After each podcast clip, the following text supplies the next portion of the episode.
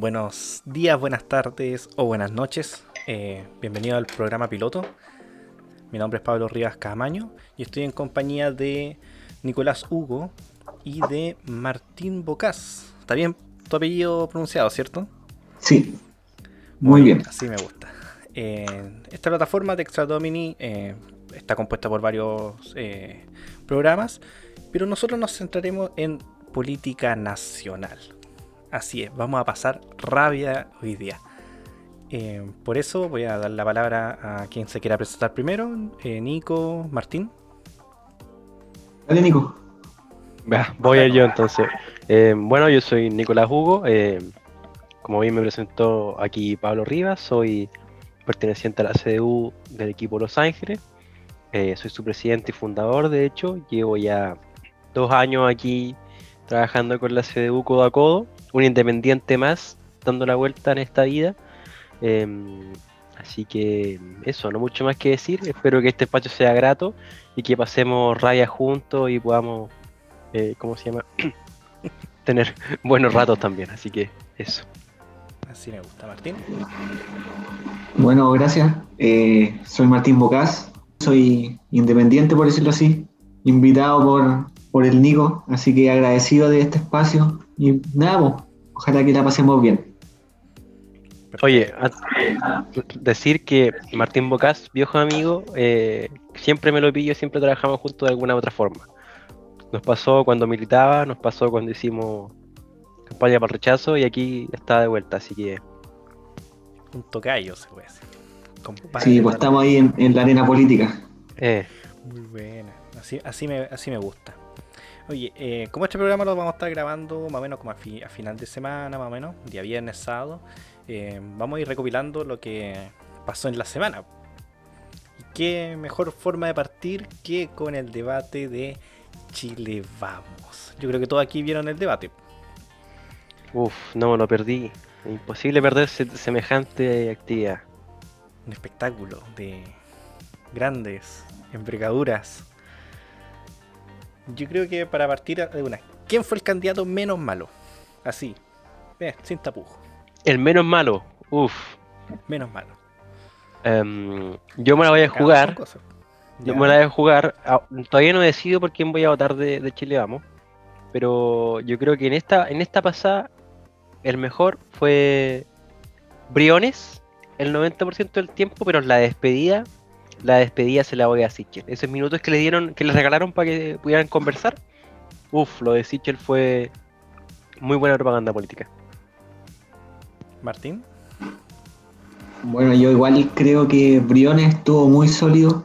Está, es un hombre que, se prepara, que, sabe lo que habla.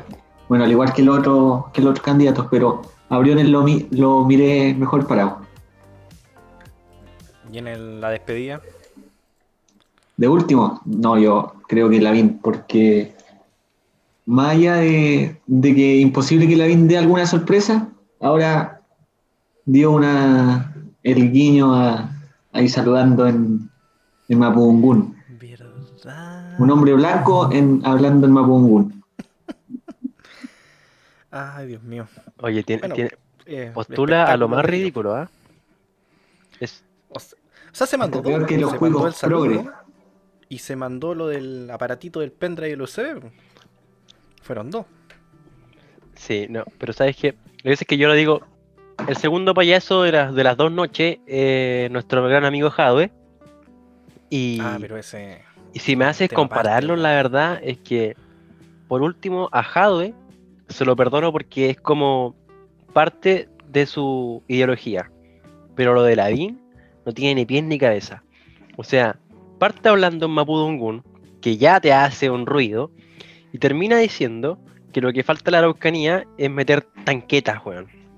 Entonces, decídete, o sea, o eres progre, progre, o, o eres todo lo contrario, pero no podéis ser ambas cosas al mismo tiempo, ¿cachai?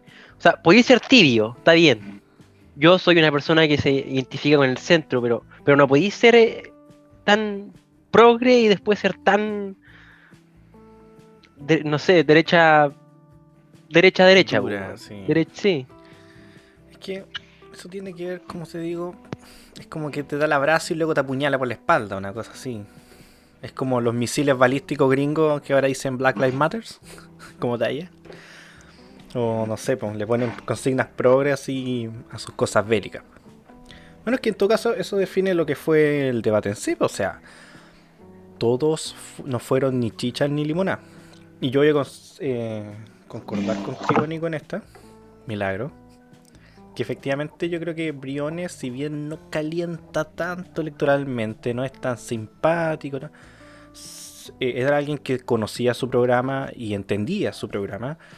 Y que igual supo plantearlo, a pesar de no ser tan eh, carismático como Sichel, que, oye, Mónica Rincón prácticamente estaba enamorada de él ahí en el, escenario. O sea, los dejabais solo y chuta, ¿qué salía de ahí?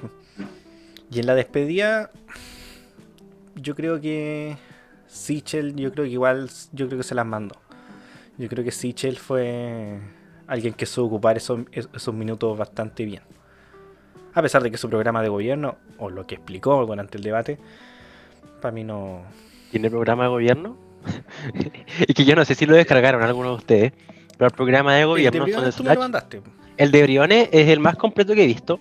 Creo, no sé, no sé si hay otro igual en las últimas elecciones, incluyendo las pasadas, con tanta definición. Son, son casi 80 páginas. Pero el de Sichel viejo es un PowerPoint hecho PDF. O sea, tomaron el PowerPoint que hicieron para presentarle a los poderes fácticos para que le financiaran la campaña lo alargaron un poquito para que calzara una hoja de oficio y presentaron eso. Y eso está dando vuelta en YouTube. Sí, lo que y en todos lados. La vi lo mismo. La vi lo mismo. Pero un PowerPoint con tres fotitos y tres párrafos. No sé, Martín, si tú has leído, no sé, pues el de otro candidato, no sé. Yo por lo menos tenía esos dos a la vista. O tres, mejor dicho. Porque el de Desborde. No, la verdad es que no, no me estoy informando mucho de, en ese sentido. No les gusta pasar rabia. Muy bien. Sí. No, es que la verdad, ¿sabes, lo que pasa? Es que tú te lees el programa de campaña de cualquier candidato hoy día y al final termina siendo eslogans nomás. Por eso mm. el de también, ¿Mm? también está el problema de que uno vota por un candidato y en el ejercicio del poder no sigue la, la, el programa con el que se había postulado, como que fue lo que le pasó a Piñera este año, o sea, este, en este gobierno, y que fue lo que siempre le criticó eh, José Antonio Cast y la derecha en general, la derecha más dura, de que Piñera estaba con un con un con una visión de país en el papel, pero sin embargo en la práctica, eh, bueno, todos vemos cómo, cómo resultó. Creo que llega un 2%, creo que he escuchado por ahí, de su, de su campaña, de las promesas de campaña, un 2% creo. parece que era 20%, pero... Me, falta, me comí un cero, eh. el, tío Google nos puede ayudar en esta, pero efectivamente es que el programa de campaña no es vinculante. Para nada. Entonces, dadas esas condiciones, claro, en el papel se puede escribir muchas cosas lindas. Yo creo que un poco la estrategia de Hadwe, que si bien dejó entrever un poco su programa ideológico, como que deja las dudas planteadas, pero deja como un poquito puesto y un pie, un pie dentro, un pie afuera, por si cae o si no cae. Se puede hacer un programa comunista, comunista, como tal vez a él le gustaría, porque en su programa, si bien no dice que van a fiscalizar o, que van a censurar eh, medios de comunicación, cuando él ha hablado sobre ese punto y ha intentado eh, explicarlo, como que da, a mostrar un poco más su ideología. O sea, radicaliza un poco más eso que está escrito en el papel. Entonces, claro, esto, es, finalmente estos programas de gobierno, sean cortos, sean largos, son promesas que no tienen por qué cumplir, no son vinculantes. Mm. Oye, eh, volviendo al dato, Piñera actualmente hace un mes lleva el 34%. Actualmente lleva el 37%. Felicitaciones, muy bien, aumentó un 3% en un mes. Un aplauso por Piñera. Un aplauso simbólico. No esperaba más. Oye, pero. No esperaba más. a nivel histórico. Eh, en excusa, pero. ¿A nivel histórico será esto normal? ¿Pasará siempre en todos los gobiernos? Buena pregunta, ¿eh? Mira, yo por lo menos aquí a la rápida estoy leyendo un reportaje hace un mes de la Bio Bio, de hace tres semanas de El Desconcierto. Muy buena fuente de información, eh, igual que Gamba. Así que no sabría decir si es que hay otro gobierno a esta altura habrá hecho su ese tiene el mismo porcentaje, mejor dicho. Allende quizá. Ja. Claro. Podría ser, podría ser Allende, la verdad. Lo que pasa es Oye, que. hablando de Allende, Dime, ¿ya? al día siguiente de ese debate hubo otro, entre comillas, debate. Ahí la dejo. ¿qué? ¿Opiniones sobre ese asado entre amigos? Mira, yo, yo la verdad no soy muy, muy pro Boric, ¿eh? No, no es como que votemos por el menos malo para que no salga Jade, que haya una campaña dando vuelta en Twitter ahí, vamos a votar. Oye, por- sí, los pro, pro, pro, pro Boric. Claro, que están así como voten por Boric para que no salga Jade. Y, y la verdad es que yo creo que ese discurso, uno le hace mal al candidato, porque no va a ser presidente Boric. Y, y dos, es como, por si de te interesa tu país, no vayas a votar al- a, la, a la primaria de izquierda, porque necesitamos esos votos de media derecha para mostrar que el sector está más fuerte que nunca. Pero sin embargo, creo que Boric no, en, el debate en específico no fue a dar la pelea tanto, pero sí mostró diferencias con Jadwe, fue tal vez un poco más consistente, tuvo un discurso un poco menos radicalizado y si sigue elegir entre los dos, yo creo que mejor y, y que más posibilidades tiene de, de llegar a una segunda hipotética vuelta más fuerte entre los dos es Boric. Porque su discurso es menos radical, entonces puede alcanzar mayor cantidad de votos. Ahora, vi una pelea por votos eh, eh, guerrida y para diferenciarse ese día, tal vez no lo suficiente. Yo creo que la gente que, que vota por Boric quedó un poco defraudada. ¿Tú creí? Yo creo que sí. Mira, no sé. Yo la vi bastante en, en- bueno, en redes sociales, Twitter no me gusta mucho, pero en redes sociales en general, yo los vi bastante contentos. Yo los vi bastante contentos. Y toma en cuenta que después esos votos de, de Jadwe o de Boric se van a sumar a la izquierda, les guste o no. E- Efectivamente. Ninguno de ellos va a votar por eh, cualquiera de Chile Vamos o por Cast. No, ni loco. El, el día que un comunista vote por Cast, bueno, excepto los comunistas ultraconservadores, quizás sí. Pero el comunista promedio, no. No. Olvídate. Olvídate de eso. Pero yo los vi bastante conforme a ambos sectores, Boric y, y Jadwe. Lo que yo quisiera ver es un debate entre Parisi y Dr. File. O eso no me lo pierdo por nada del mundo. Un debate de payaso. Oye, hablando de payaso, Martín Tuy mencionaba en antes, antes de que empezara a grabar, a un amigo en Perú. Sí, Si quisiera hablar de, de ello un poquito. al profesor Pedro Castillo. O sea, no- la idea es que no nos centremos en política internacional, pero saliendo a la, ya que sale al, al baile, No, es que el fenómeno Pedro Castillo es, pero fundamental, yo creo, para entender un poco la política acá en la región.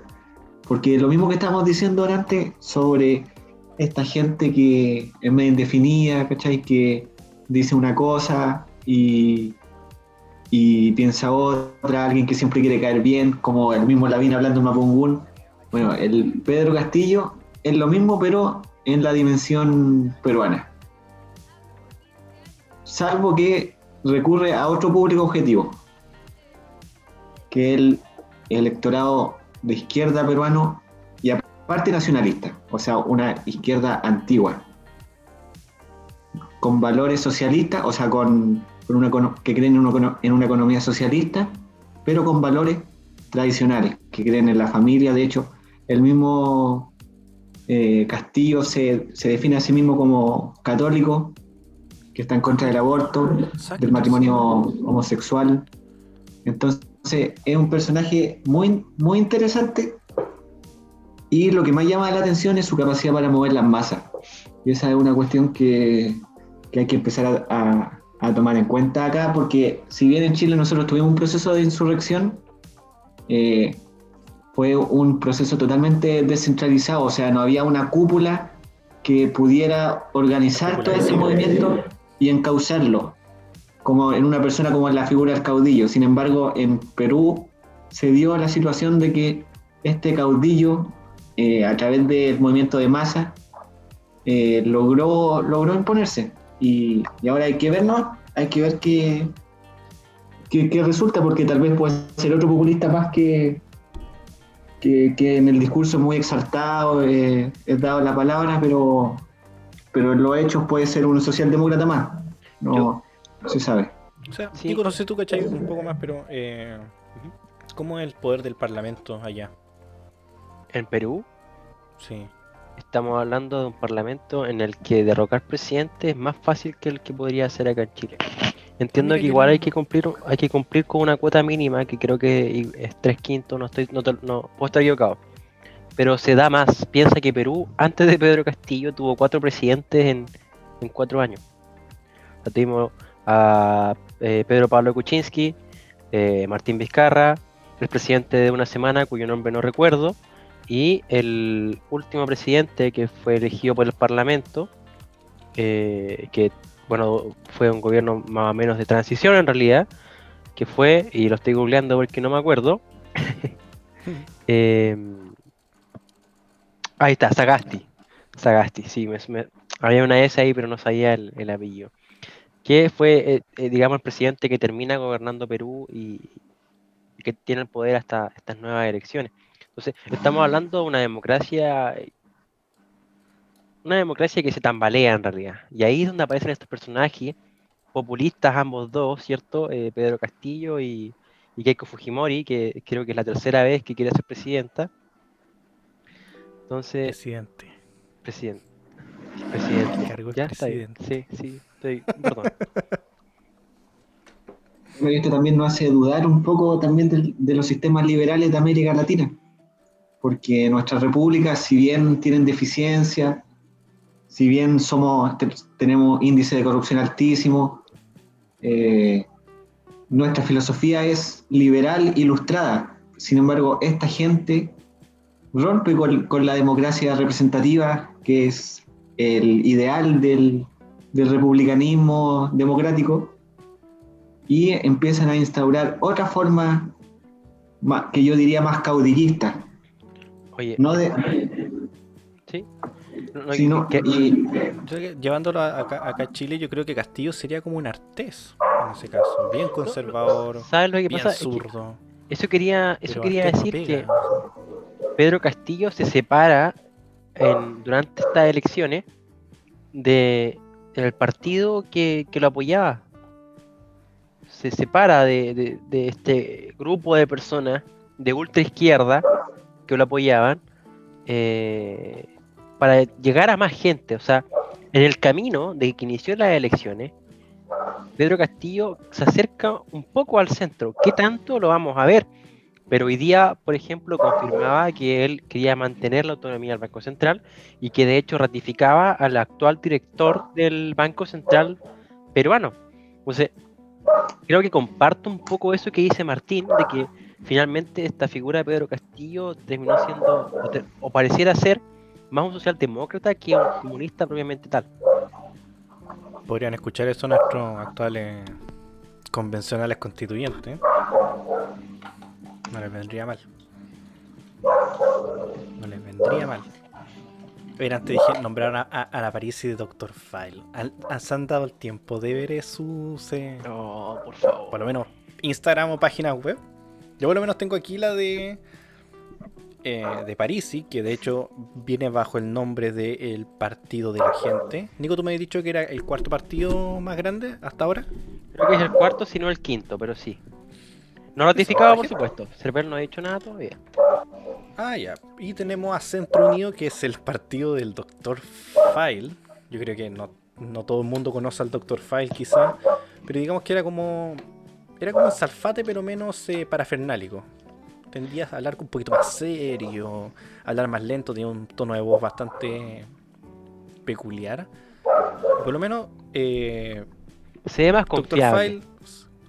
Ah, Tiene- se ve más confiable, te digo. O sea, si tú pones a Dr. File claro, Salfate, o sea, Salfate puede ser cualquier weón y Dr. Salfate File. es funable.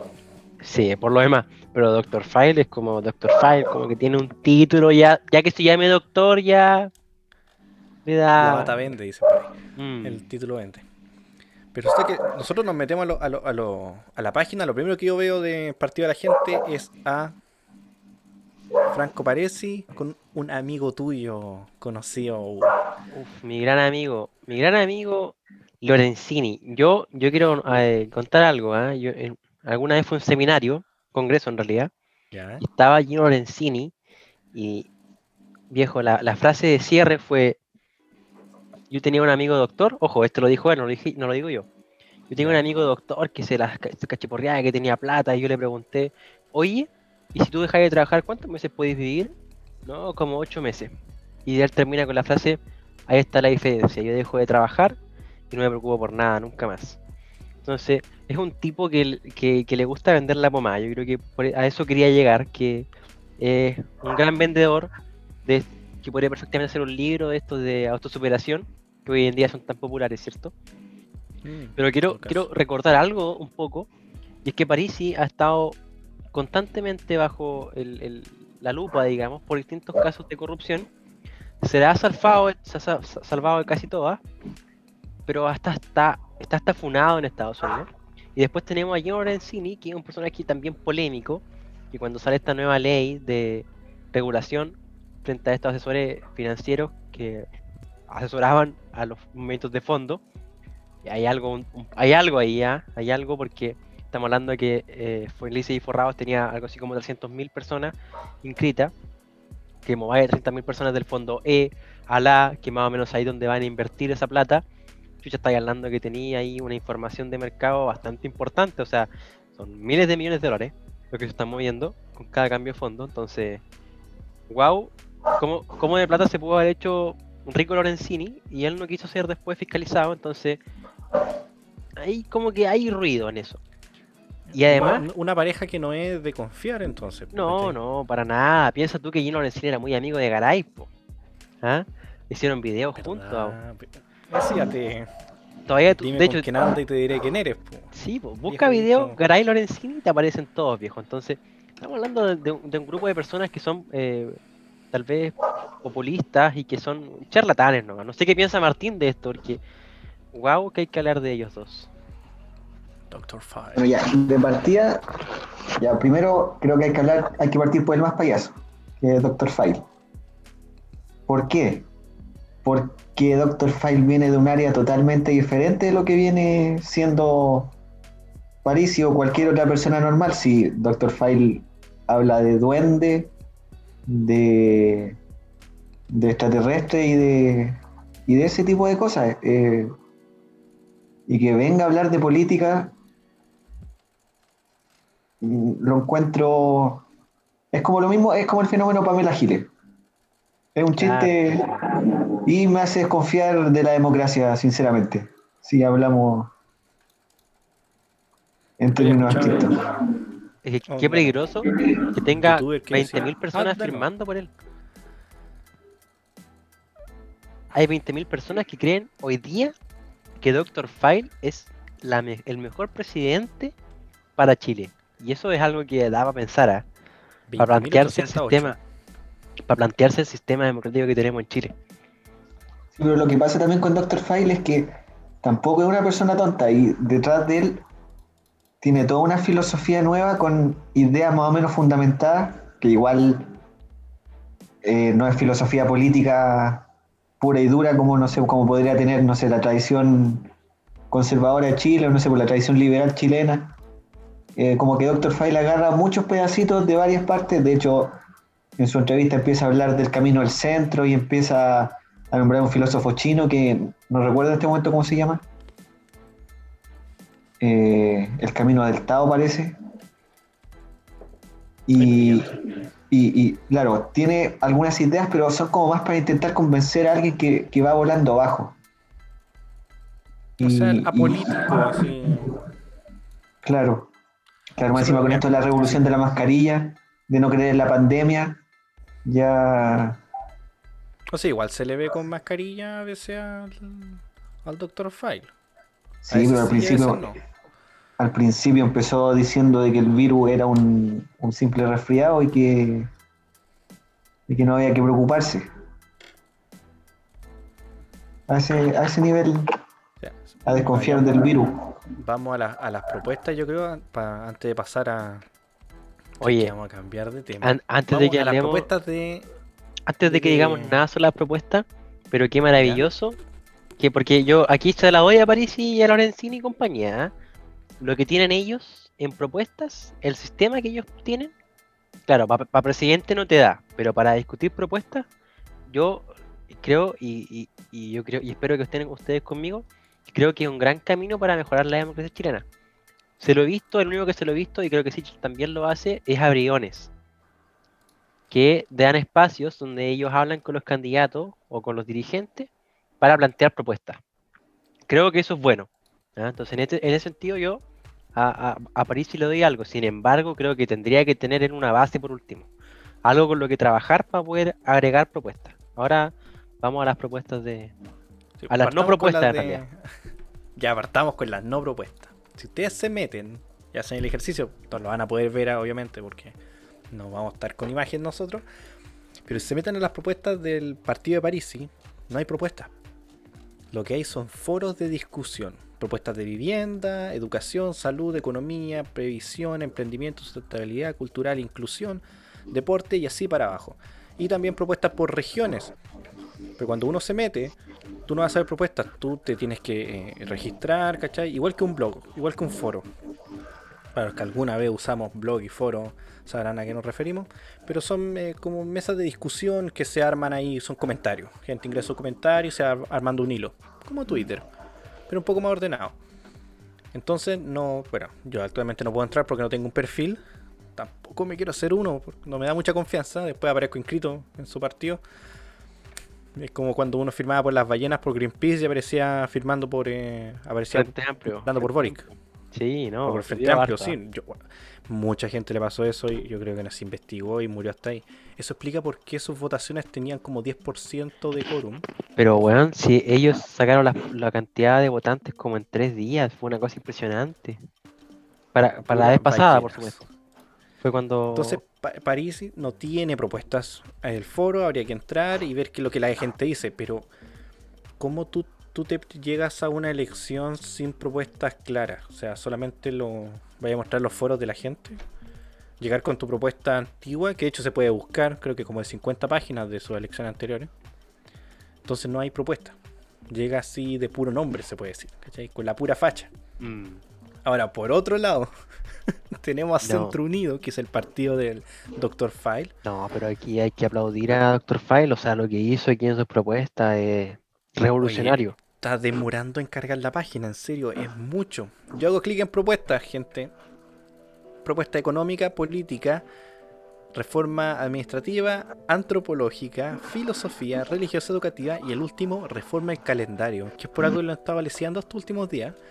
Pero uno entra y hay un párrafo de no más de 50 palabras, acompañado por un video que dice lo mismo que está al lado, y no hay propuesta.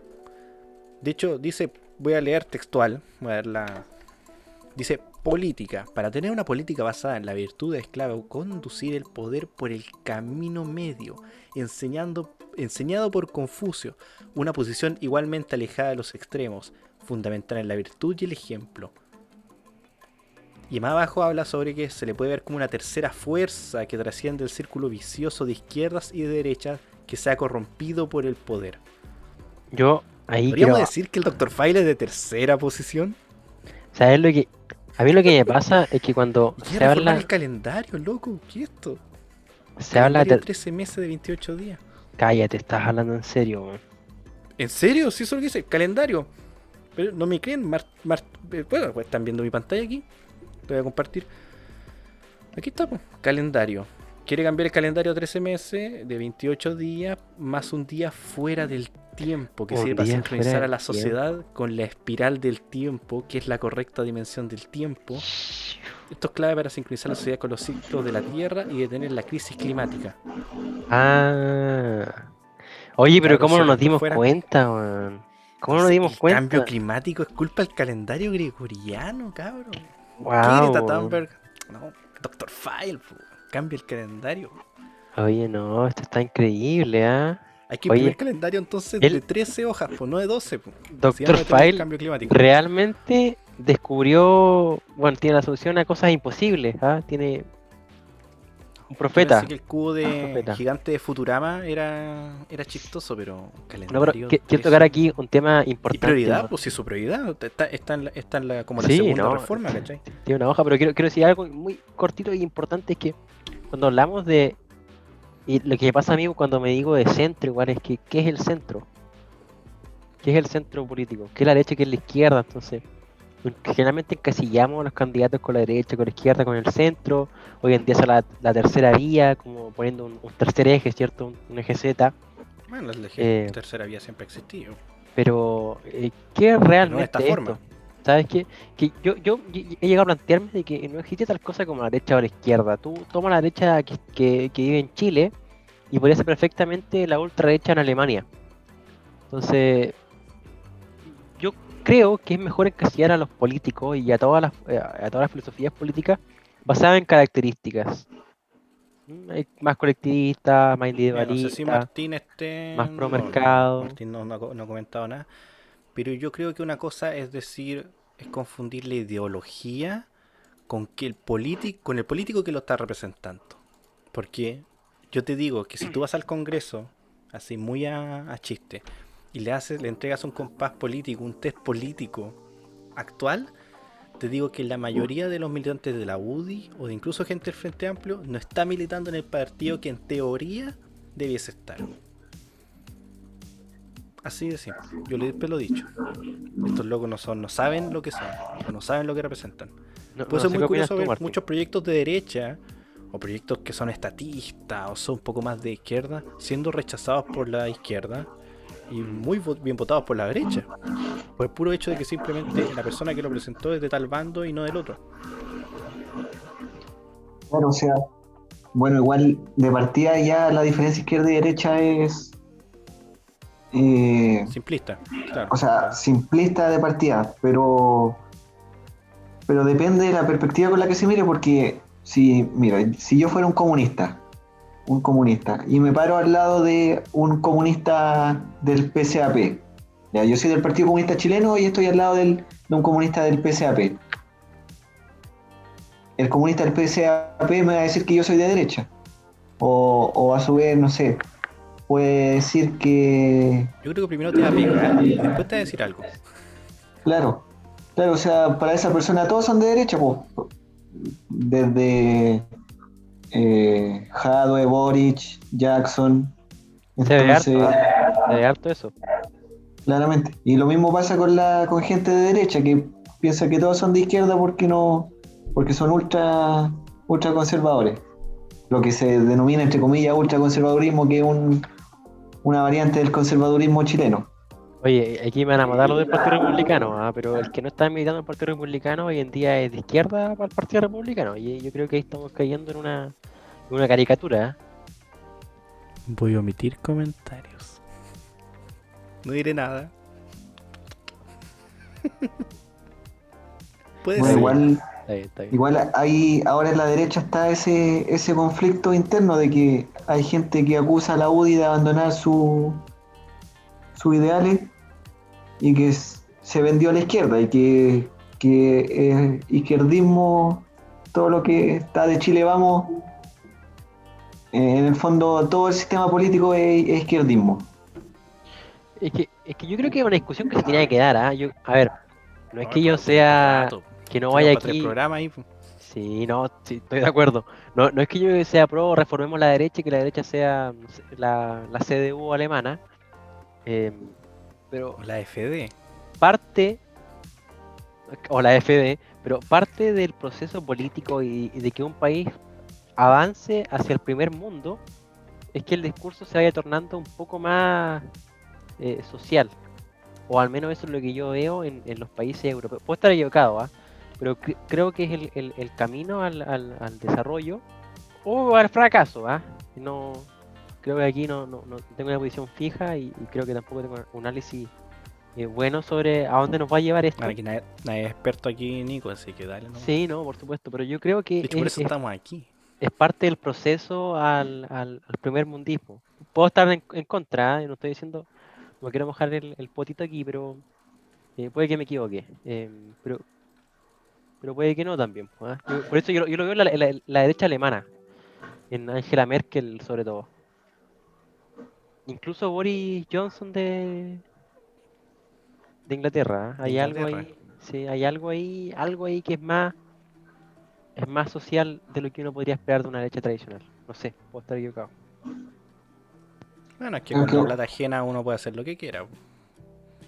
Sí, pues eso es verdad, pero el sistema en sí yo creo que adquiere un equilibrio según las fuerzas que están, que están chocando en ella. Y, y en un sistema democrático, eh, todos los partidos políticos tienen que pactar en cierta manera y eso, y eso genera que, eh, que el, el timón, por decirlo así, que en griego sería gobierno, eh, apunte hacia el centro. Si es que están los dos, las dos balanzas, o sea, como las dos manos, la izquierda y la derecha, Claro. como en equilibrio.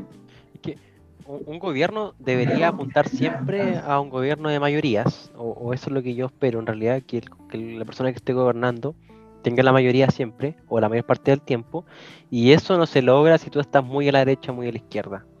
Todo lo contrario, te- se logra estando en el centro político. Y eso es algo que hay No, no. que felicitar a, la- a la concerta, yo creo. O ese es mi análisis. ¿eh? Claro, sí, bueno, o sea, lo que yo estoy diciendo es que tiene que haber, no sé, ponte tú, es necesario que exista la ultra izquierda y que a la vez exista la ultra derecha para que entre ambos existe el equilibrio, a su vez como existe la centro izquierda y la centro derecha Ah. y el centro político. Creo que analízalo como una campana de Gauss, o sea, el Partido Comunista siempre tiene un 4% y la derecha más derecha, que, que aquí voy a ocupar a la- al Partido Republicano, porque es tal vez el partido convencional más, más grande que hay, también ronda ese 4 al 8%, o sea, ese es como su porcentaje de votación y de esa forma se anulan un poco. Lo que se ha perdido es el, el- el- el espacio en la centro derecha, donde RN, Bópoli y UDI no son capaces de capitalizar lo mismo que otros partidos que están en la izquierda, Y el PRI. No olviden el PRI. que es el PRI viejo. El PRI dejó de existir hace tal vez 20 años atrás. En paz descanse. En Paz descanse. ¿Tú conoces a alguien del PRI? ¿Alguien conoce a alguien del PRI? ¿Hay gente en el PRI? Creo que las oficinas están vacías, weón. Voy a invocar a alguien del PRI. A ver. No, no conozco a nadie del PRI. No, así, no hay nadie. De hecho, no conozco a ningún joven que, que en su vida se levante un día a la mañana y diga, quiero militar al PRI. No, eso no pasa. Yo diría eso de la democracia cristiana. Ya, no sé. Eso es... Yo creo que hay más, hay más gente interesada en la democracia cristiana que, que lo que podría haber sido el PRI. Oye. Jóvenes de nuestra edad diciendo, oye, voy a militar en la democracia cristiana. O el PPD, esa es la otra igual. po. No, si no, O el PP. no. Vamos a ser amigos de Pepe Out. Bueno, sí se- así como No. a futuro yo creo que los partidos tradicionales que, que nosotros, con los que nosotros crecimos ya no van a haber más. Que a la derecha tal vez exista Evópoli y RN. Y en la izquierda, yo creo que la derecha y la centroizquierda, perdón, la centroizquierda va a ser lo que hoy en día es el Frente Amplio. Y tal vez eh, Partido Fíjate en el show de los. En el show de los independientes, pues. No, pero es que eso es, es algo, a, a no sé qué pensará Martín de esto en realidad, pero yo creo que el show de los independientes de la lista del pueblo y compañía es un, un fenómeno momentáneo. ¿Tú creí? Sí, O sea, Es que- el hecho de que ahora los constituyentes quieren cambiar las reglas del juego, que la gente misma votó. Bueno, son un partido, están organizados como Sí, sí. partido, pero no ya el nombre de partido. Y eso ya es tránsfugo, porque qué sé yo, si no le está costando miles de millones de pesos, no sé, Oye, pero Luxic, no, no, no creo, pero... del pueblo hizo eso, o sea, yo conozco, tengo gente, y puede que incluso escuche esto, que fue por independiente en la lista, salió electo, siendo que estaba militando y tenía dos puestos en su partido político. No, no, sí, yo- Y salió electo. Y la estoy- gente después en los comentarios, cuando etiquetaba gente y tanto, decía, La oye, diferencia... X persona, no te no milites en esos partidos o no te abanderes. La- Oye, pero si este loco tiene puestos en ese partido político. La ¿A diferencia nivel es que regional y a nivel nacional? la lista del pueblo no está bajo ninguna fiscalización del CERVEL ni de nadie, porque son todos independientes. Sin embargo, actúan con bancadas y actúan en conjunto. Entonces hay algo ahí que a mí me causa ruido. O si van a actuar como un partido político, bueno, hagan un partido político entonces. Seguro, estoy seguro que se inclinan a nivel nacional. Hoy día. Pero no puede salir con el discurso, no somos un partido político y después actuar como uno. ¿Podría decir que existe un vacío legal en ese, en ese ámbito? No sé si ha sido legal, pero yo creo que hay que analizarlo bien. Sí, que lo que pasa con los independientes, o sea, con estos independientes, entre comillas, que en realidad son figuras de la extrema izquierda, Son independientes políticamente, pero no ideológicamente. claro, eso es lo que la pasa. gente no entendió eso. Yo no, lo- no creo, no creo que la gente haya entendido eso. Sí, eso es lo que pasa, porque ideológicamente eh, está, están, están ubicados dentro de, la, de lo que se llama izquierda. Pero lo que yo iba es a la forma de organización de la lista del pueblo. Porque la lista del pueblo parte desde lo que fueron en el estallido social los cabildos. Y todo intentaron se empezó a organizar cierta forma de proyección política desde dirigentes sociales, desde, no sé, las juntas de vecinos, los que hacían ollas comunes, eh, las federaciones de estudiantes, que yo lo vi porque, lo, o sea, porque era evidente, era evidente. Fue que no las mismas personas, porque el pensamiento de ellos es eh, lo que Alexis López siempre decía, o sea, empezó, hizo famosa la, la frase la revolución molecular disipada, que es una filosofía descentralizada, o sea, rizomática, que parte y se construye de abajo hacia arriba, desde pequeños grupúsculos, pequeñas organizaciones eh, que son células eh, y que van hacia arriba como si fuera una espuma. Una espuma y no tiene una cabeza clara. Entonces, esta gente levanta personas políticas y, la, y, las- y si no le sirven a sus fines, las votan, como lo que pasó con Boric, que al principio era, no sé, el gran revolucionario, era el Che Guevara, y se lo terminaron funando apenas salió a la calle. Le tiraron, todos vimos cómo le tiraron cerveza. Entonces es, es una forma de praxis política y de, y de ideología política que se regenera a sí mismo y que se come a sí mismo también. O sea, es como la Revolución Francesa cuando los revolucionarios entraron, hicieron un gobierno, una constitución, y después guillotinaron a esos mismos revolucionarios. O sea, no hay que, no hay que olvidar que Robespierre murió guillotinado. Es como la cultura de la cancelación de las funas. pues, o sea, en algún momento Claro. te va a llegar a ti mismo. pues, o sea, terminan matándose entre sí mismos. Yo Claro, entonces, eh, entonces hay que poner más ojo, no tanto en, en la en la o sea, la ideología política claramente es de izquierda, ya lo dijimos, pero sino más bien en, su, en el funcionamiento de esto de, la lista del pueblo. Así que, como yo lo veo, y yo he visto gente, bueno, me han dicho que están de acuerdo lo mismo y lo ven así, cómo se llevó a cabo esto y cómo, cómo se va a llevar a cabo, es igual en las universidades. Es exactamente igual. O sea, pequeños grupos que no tienen una cabeza clara, pero saben exactamente qué hacer de memoria. No tienen un líder claro, pero ven al otro haciendo algo allá y lo van a hacer igual y van a remar para el mismo lado. Por ejemplo, tú tomas un cabro de, de derecha, un cabro de nosotros, cualquiera de nosotros, y te dicen, mira, necesito que organice unos cabros para hacer una asamblea eh, en la carrera, una asamblea general en la U, y necesito que te tome un edificio y me haga una barricada. Tú no lo vayas a poder hacer así de uno, o sea, a lo más vas a saber hacer la asamblea. Pero así como convocar una toma y una barricada, no. Pero tú un cabro de izquierda en la universidad pública cualquiera. Tú le decís, oye, necesito esto, esto, el loco en cinco minutos te lo tiene organizado. Aquí pasa lo mismo, ¿cachai? Que en las dirigencias sociales, que en las ollas comunes, que en los eh, centros de trabajadores. Un montón de cosas, ¿cachai? Eh, eh, ven la señal de humo arriba y saben exactamente qué hacer, sin tener una cabeza clara. Claro, pero ¿sabéis lo que pasa también? Que es que va a ser el golpe final de que eh, están las condiciones para que aparezca una cabeza. De que, o sea, ¿a qué, a qué me refiero? A que hay un movimiento de gente, hay eh, eh, está esta gente en los disconformes, una, una masa increíble de personas que no van a votar, menos del 50, o sea, más del 50% en algunas elecciones.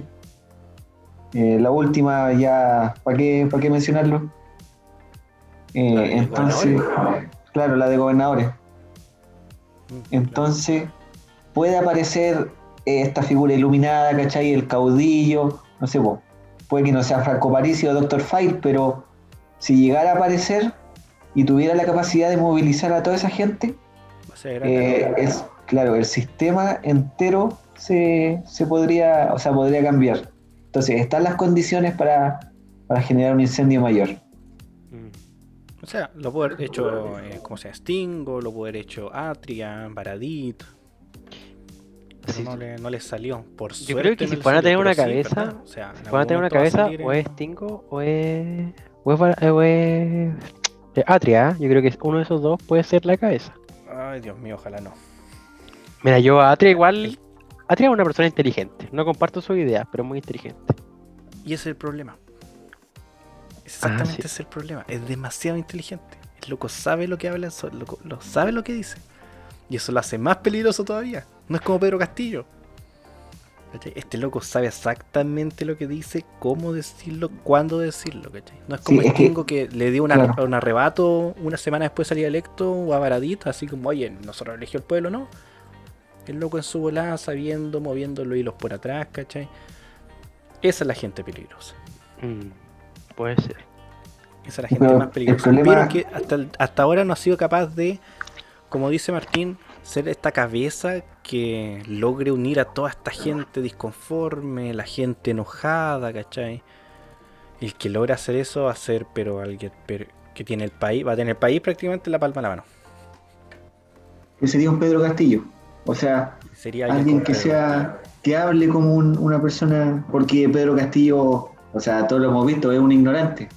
Pero hablas de forma sencilla y expresa un malestar y el hombre viene de abajo, o sea, se crió dentro de un, o sea, en un ambiente politizado, fue dirigente sindical, entonces puede que aparezca también así el... el discurso perfecto, el, un prototipo perfecto de, político, es, verdad. Viene de abajo, eh, es capaz de llegar a todas las personas porque no, no ocupa grandes tecnicismos yo creo que, sinceramente y me impresiona que fuera tan peleada la, votación en Perú cuando tenía a Keiko, que es todo lo contrario con Pedro Castillo. O sea, son completamente una antítesis el, antítesis el uno del otro. Eh, eh, está para pensar harto, la verdad.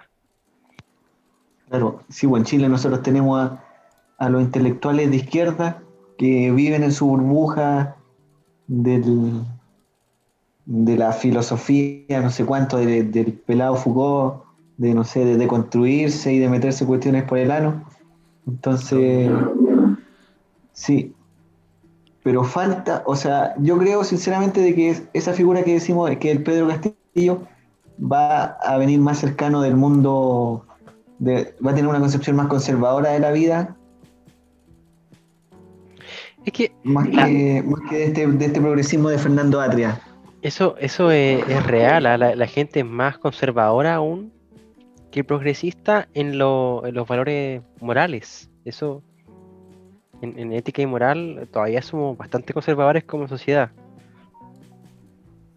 Claro, y si tú le preguntas a la gente cuáles son los problemas que más le que, que más necesita resolver, y ellos te van a decir mano dura con la delincuencia, trabajo, y educación, salud, pero no te van a andar diciendo al tiro, no sé, vos, quiero aborto, como, como te va a decir una universitaria que está en su época rebelde. Es que los cambios sociales y son, son, son lentos. Esa mismo, ojo, porque resulta que la última encuesta, que de hecho las encuestas nunca han sido muy fiables eh, últimamente, Pero cuando se hacía la encuesta de prioridades que tiene la gente, están exactamente las cosas que tú nombraste, Martín. Y en el último lugar estaba la- una nueva constitución. Y míranos ahora. Oye, pero aquí quiero, quiero a- a poner algo en, en- a tela de juicio. ¿ah? Es que el gran problema de los conservadores y por qué es tan difícil tener gobiernos de conservadores hoy en día es que eventualmente todos estos cambios sociales nos van a alcanzar, son inevitables. Hace 100 años tal vez era el voto para las mujeres. ¿Cuántas cosas más?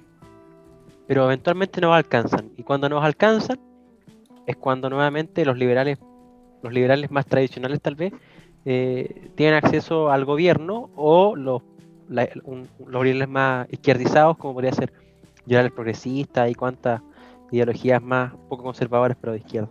Los liberales a la francesa. Claro, e- Como eventu- Briones. eventual, como Briones, eventualmente los cambios sociales nos alcanzan. Eso es muy importante tenerlo siempre en mente. Por eso el reaccionario conservador tiene muy poca proyección política a largo plazo. ¿Escuchaste Claro. Sebastián Izquierdo? Sí, no, pero me gustaría hacer una, una, una diferencia sobre eso. De que, claro, está el reaccionario conservador, que es este, el, la derecha anticuada, ¿cachai? Que su discurso básicamente no aborto, no matrimonio homosexual, eh, no, no, no, ¿cómo se llama? No ideología de género y libre mercado.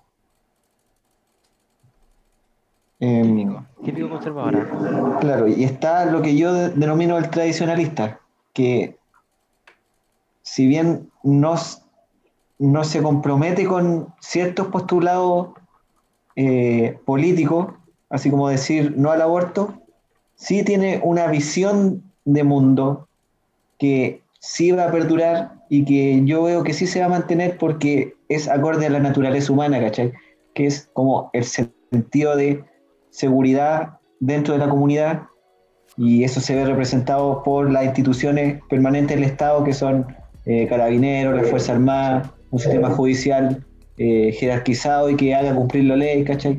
No sé, los valores como la familia, eh, no sé, por el trato civilizado entre personas, Es que son, son cosas que están dentro del conservado- de una visión conservadora del mundo, pero no, no son no son así un- un- una reducción así casi panfletesca de cómo sería el, el reaccionario, ¿cachai? sa- ¿sabes lo que pasa? Es que hay cos la familia siempre ha sido el pilar fundamental de la sociedad humana.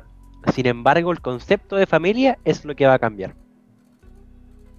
Entonces, claro, hay- eh, yo reconozco eso. Hay cosas que, en- que- valores que, que siempre van a ser importantes y que siempre vamos a, a buscar en realidad como seres humanos. Por ejemplo, la seguridad. Pero lo que entendemos por seguridad y por familia, o quien otorga esta seguridad, va a ir cambiando a lo largo del tiempo. Y eso es lo que va evolucionando finalmente. O sea, hay cosas que identificamos ya que necesitamos para vivir Oye, en sociedad. hablando de seguridad, para pasar al otro tema. Y va a terminar ya porque llevamos una hora. yo creo que vamos como a la hora, pero para terminar, hablando de seguridad, la noticia que mandaste en antes, Nico. Voy a leer el titular. Gran noticia. Carabineros lanza nuevo protocolo para el orden público bajo la lupa del poder civil y derecho humano. Los derechos humanos. Dicho sea de paso, cortito, es que a Mico y Mico los mandó la chucha. Pero bueno.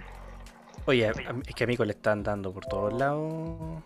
Y eso también es otro tema que quizás Ah. no lo, no lo alcancemos a comentar, que los constituyentes se están eh, autoatribuyendo poderes que no ti- tienen. Peligroso. Y la gente que los votó debe hacerse responsable de sus actos. Ahora sí, Bueno. volviendo a la noticia. Cortito con la noticia, voy a hacer un resumen porque esto la verdad que da para más largo, da para un mejor análisis, eh, tal vez a- acerca de, de lo que Hay un podría que implicar. tengo yo marcado aquí. Pero quiero, ver, dale. quiero decir, se elimina el concepto de, de manifestaciones ilegales. Hoy en eh, bajo este concepto ahora, siempre eh, la- las manifestaciones van a tener resguardo policial, ¿ya? Que eso, uf, va, va a ser importante igual eh, el, el efecto que pueda tener esto en largo plazo, sobre todo en Santiago. Por lo demás, sí, se define que hay conductas que ameritan eh, detención, que están dispuestas, y bueno, ellos hablan de los artículos, yo los voy a nombrar porque aquel, aquel que quiera, eh, la noticia está en la tercera, se llama, bueno, creo que Pablo tú lo dijiste en Yo leí el título. Ya, entonces la buscan y la van a encontrar, pero claro, hay porte de armas, tal vez fuerza desmedida, todas esas cosas, van a ser eh, eh, causales para ser detenidos.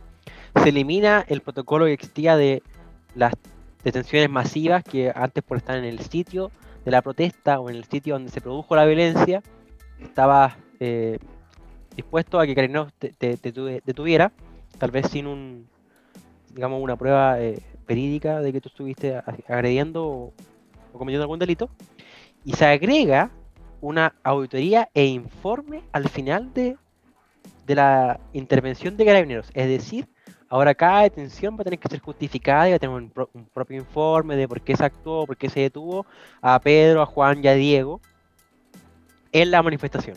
Me dio hambre, gracias. es un cambio muy importante a lo que conocemos como protocolo actual de carabineros. Es muy diferente el solo hecho de que ya no hayan manifestaciones ilegales, ya es un poco chocante.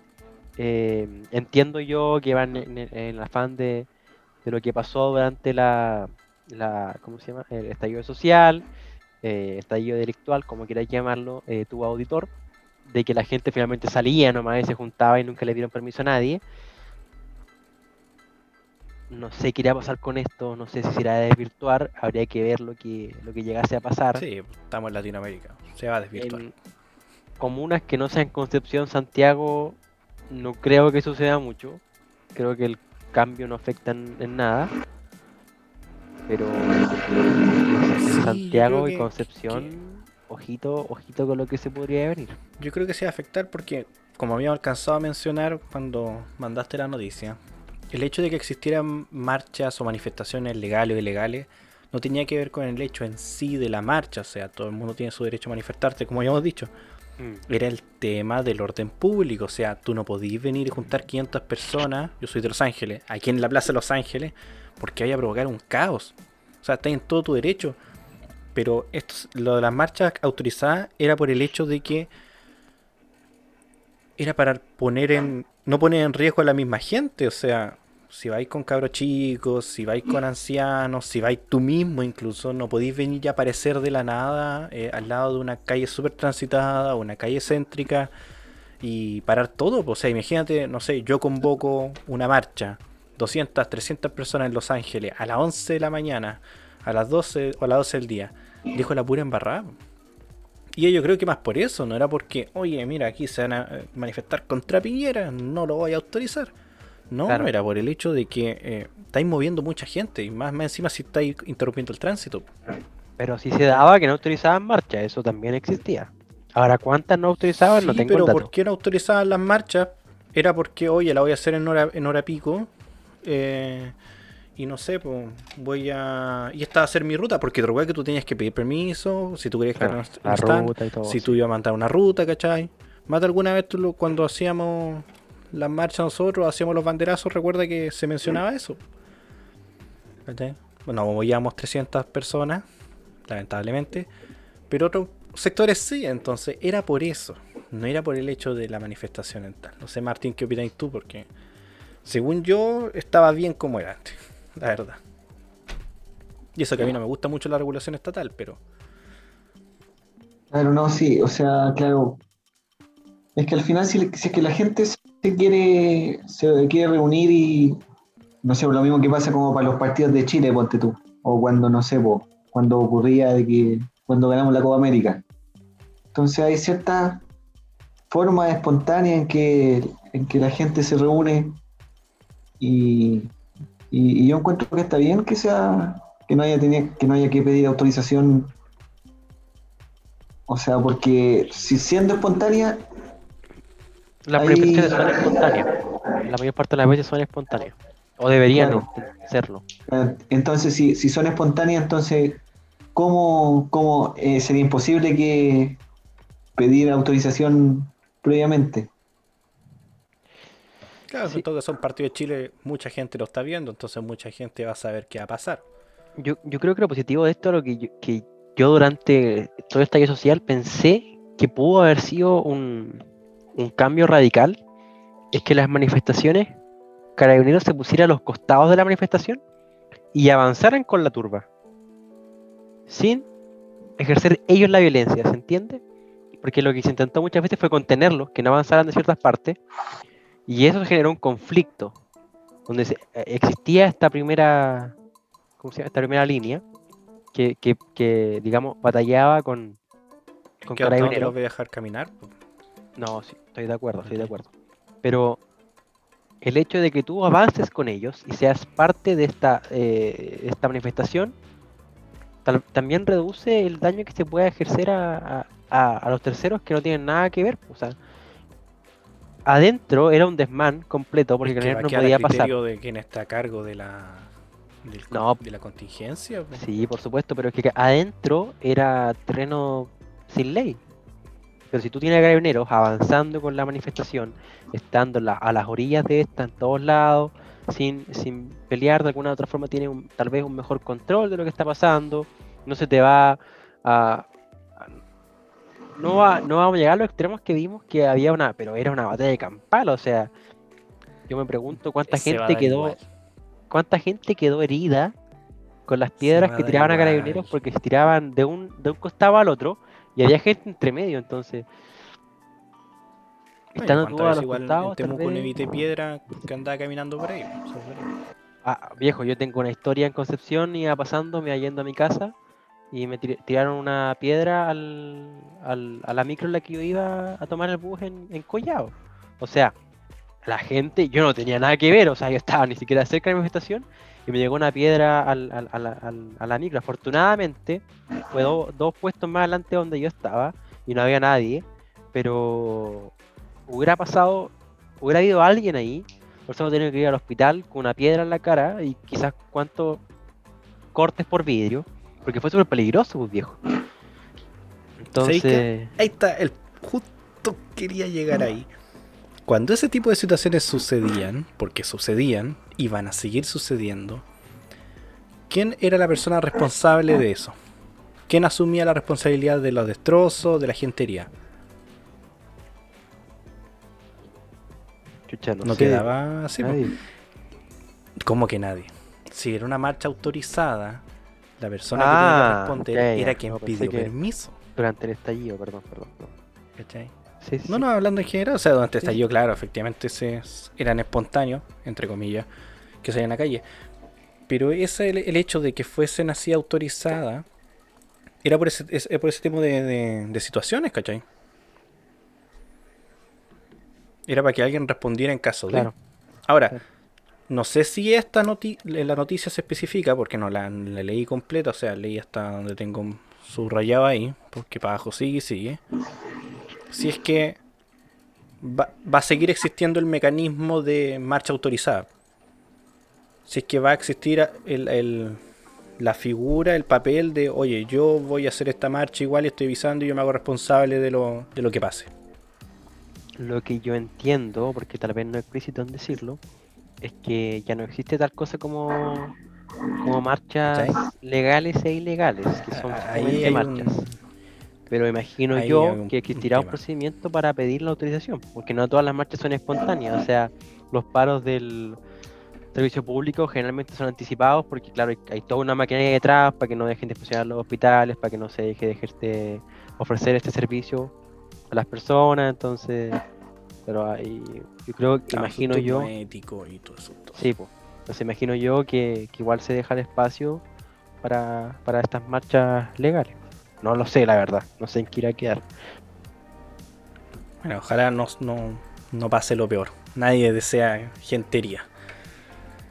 Oye, yo creo que vamos terminando Sí, ya nuestro programa piloto, nuestro capítulo piloto. sí, llevamos más de una hora yo creo y está... Algunas palabras de despedida antes de cerrar. Martín, Nicolás. Bueno chicos, ha sido un gusto compartir con ustedes, conversar sobre política.